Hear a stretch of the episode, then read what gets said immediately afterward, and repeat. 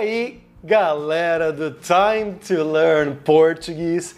Aqui é o Fabrício Carraro de novo e o vídeo de hoje eu acho que vai ser muito interessante para vocês porque ele conta um pouquinho sobre a história do Brasil e como Napoleão causou a independência do Brasil em relação a Portugal.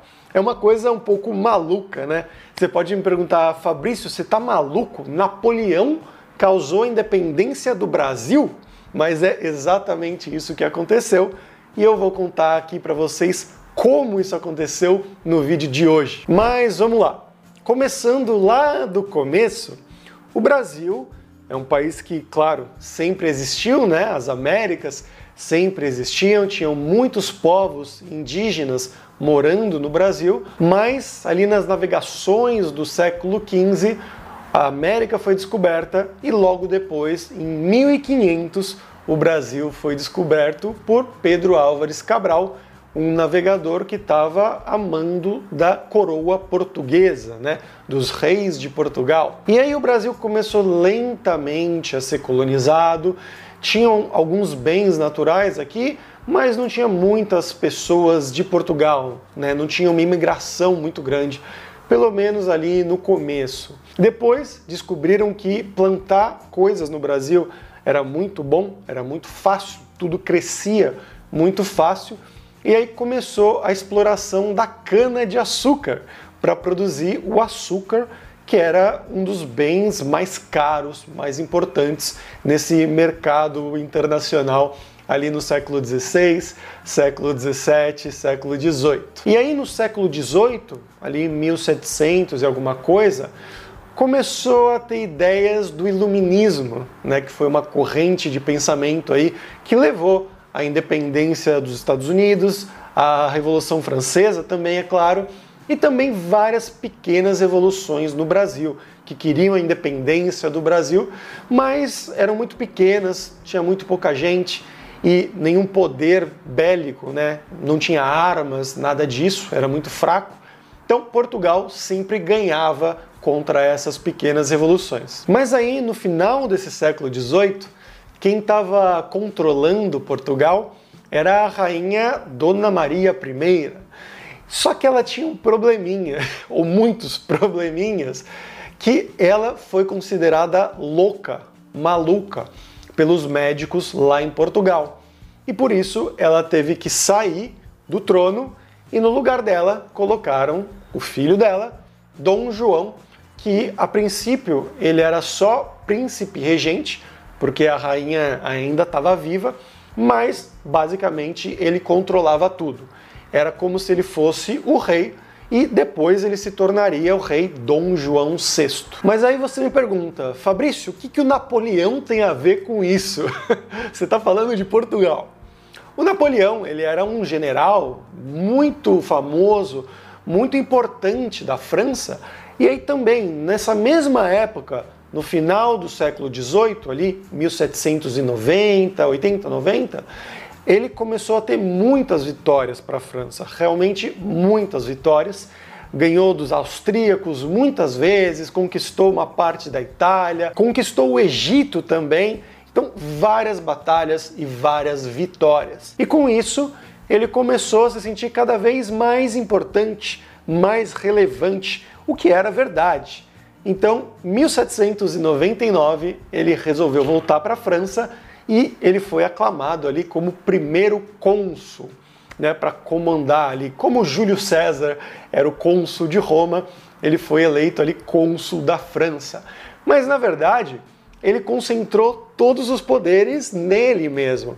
Então, era basicamente como se ele fosse um ditador ou um rei. E aí, logo depois disso, teve um acordo entre a França e a Inglaterra porque tinha muitas guerras na Europa, estavam todos os países meio que cansados, esgotados. Então teve um acordo de paz entre a França do Napoleão e a Inglaterra, né, a Grã-Bretanha, para ter uma paz momentânea ali, mas isso não durou muito tempo, obviamente. Nesse tempo também, o Napoleão ele virou imperador da França, né? ele conseguiu sair de cônsul e ser eleito imperador, inclusive pelo Papa, né? O Papa foi até Notre Dame, lá em Paris, colocar a coroa de imperador no Napoleão.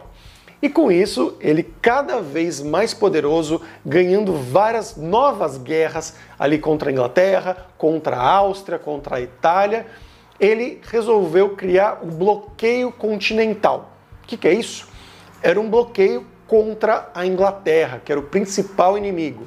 Ou seja, ele não queria que nenhum outro porto da Europa, nem outro país da Europa, conquistado pela França ou sob influência da França, ou mesmo países que não eram sob influência da França, que eles não fizessem negócios com a Inglaterra. Nenhum navio poderia sair da Europa continental até a ilha da Inglaterra. Claro, para enfraquecer cada vez mais a Inglaterra. E é aí que o Dom João VI volta para a história. Portugal sempre foi um país muito próximo da Inglaterra, sempre fazia muito comércio e por isso, com esse bloqueio do Napoleão, Portugal ficava numa situação complicada, porque a Inglaterra é o meu melhor amigo, mas tem esse conquistador aqui, esse imperador, que ele está falando que ninguém pode fazer negócios com a Inglaterra. O que, que eu faço? E aí o Dom João VI começou a dar uma de João sem braço. É uma expressão que a gente usa no Brasil como um sinônimo mais ou menos de fingir. Ou seja, você está fingindo que está fazendo uma coisa, mas na verdade você não está. Ou o contrário, você finge que não está fazendo, mas na verdade você está fazendo essa coisa. E é isso que o Dom João VI começou a fazer, dar uma de João sem braço. Ele começou a falar: Napoleão, não se preocupa, tudo certo, eu vou te obedecer, eu não vou fazer comércio com a Inglaterra. E aí, ao mesmo tempo, ele ia lá com a Inglaterra: Inglaterra, não tem problema, não se preocupa, eu vou continuar a fazer comércio com você aqui, ó. Só não conta para ninguém, por favor, porque eu tô com medo do Napoleão. então, ficou esse jogo duplo aí do Dom João VI com esses dois países, até que, é claro, o Napoleão percebeu que tinha navios portugueses fazendo comércio com a Inglaterra, e ele ficou muito bravo e resolveu invadir Portugal para tirar o Dom João VI do poder, falando: não, esse cara, quem ele pensa que ele é? Tá me enganando assim? E aí, claro, Dom João VI, muito esperto, fez um acordo com a Inglaterra para ajudar a transferir a corte de Portugal para a colônia mais importante de Portugal, que era o Brasil. Era a colônia mais rica, né, que provia mais bens como açúcar e outras coisas também, e também era um país muito grande, muito relevante. Então, eles fizeram esse acordo e aí o Napoleão realmente invadiu Portugal e Dom João, opa, tchau.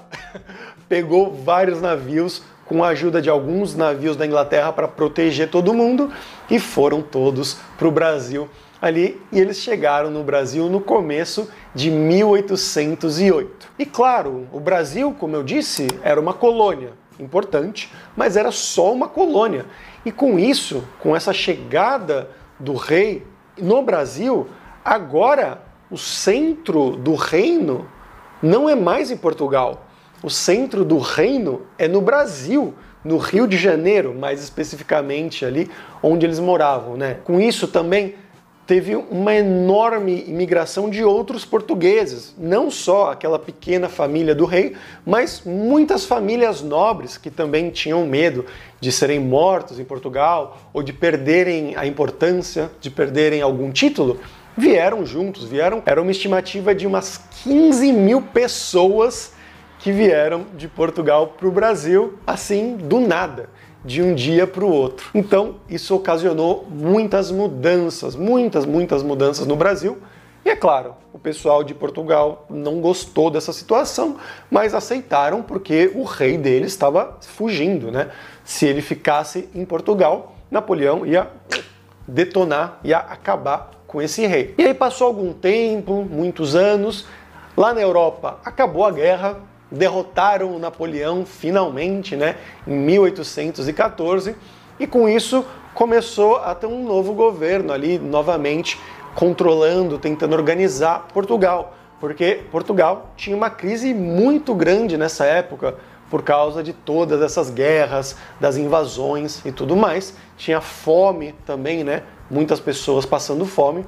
E por isso, esses portugueses começaram cada vez mais a exigir que o Dom João VI voltasse para Portugal. Não só o Dom João VI, mas também a família inteira dele. A mãe, a Dona Maria Louca, a rainha, e também o filho dele, o primeiro filho dele, Dom Pedro de Alcântara que todos eles voltassem para Portugal.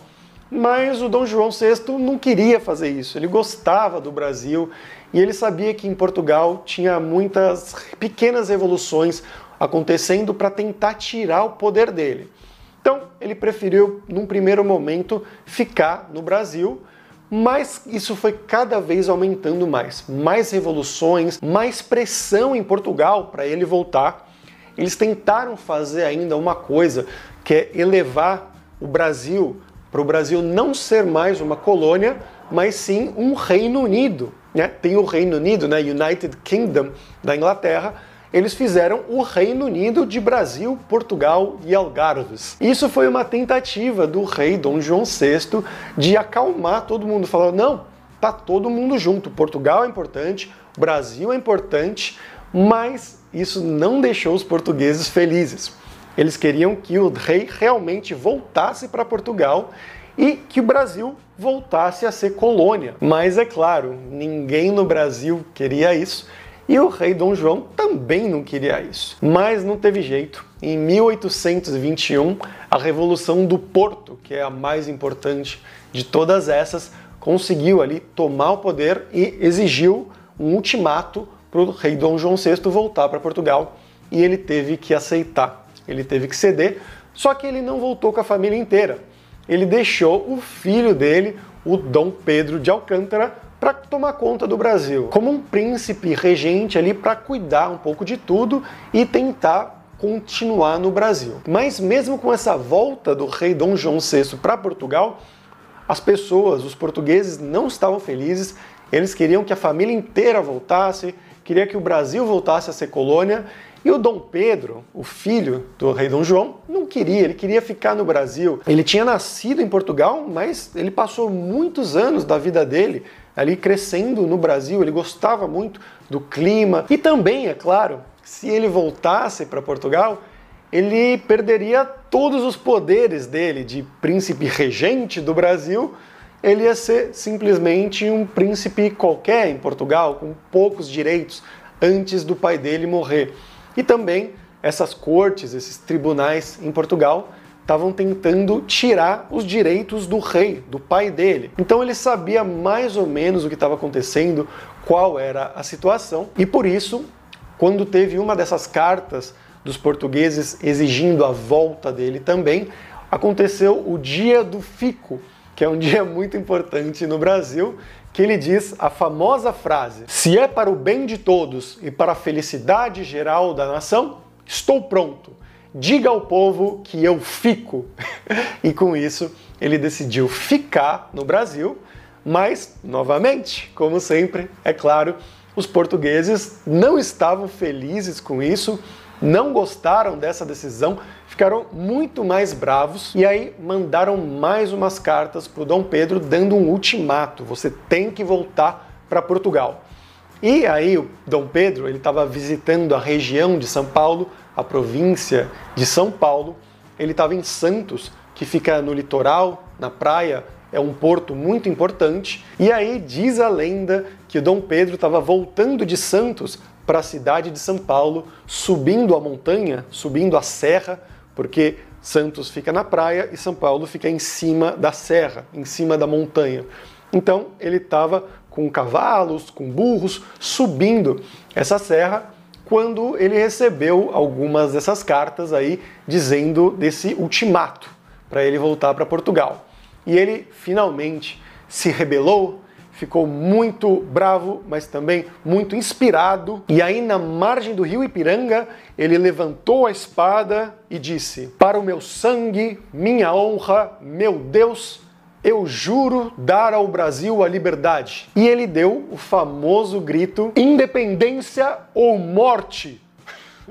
Claro, essa é a lenda, mas dizem que alguma parte dela é verdadeira, e com isso, Dom Pedro se tornou o primeiro imperador do Brasil, Dom Pedro I, e foi assim que Napoleão causou a independência do Brasil. Mas bom, galera, Espero que vocês tenham gostado desse vídeo um pouco diferente, contando a história do Brasil.